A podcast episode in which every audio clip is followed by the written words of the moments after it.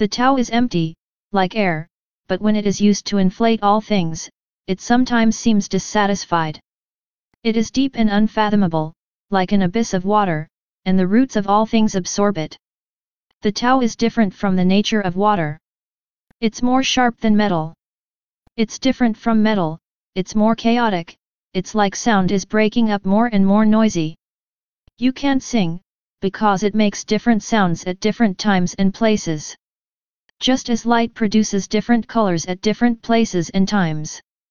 In the same hole experiment, it looks like dust, and different forms of the Tao cannot pass through the same hole at the same time. It does not dissolve in water like dust, and the Tao does not cause the water is more turbid. It's like a substance called existence that doesn't change its nature.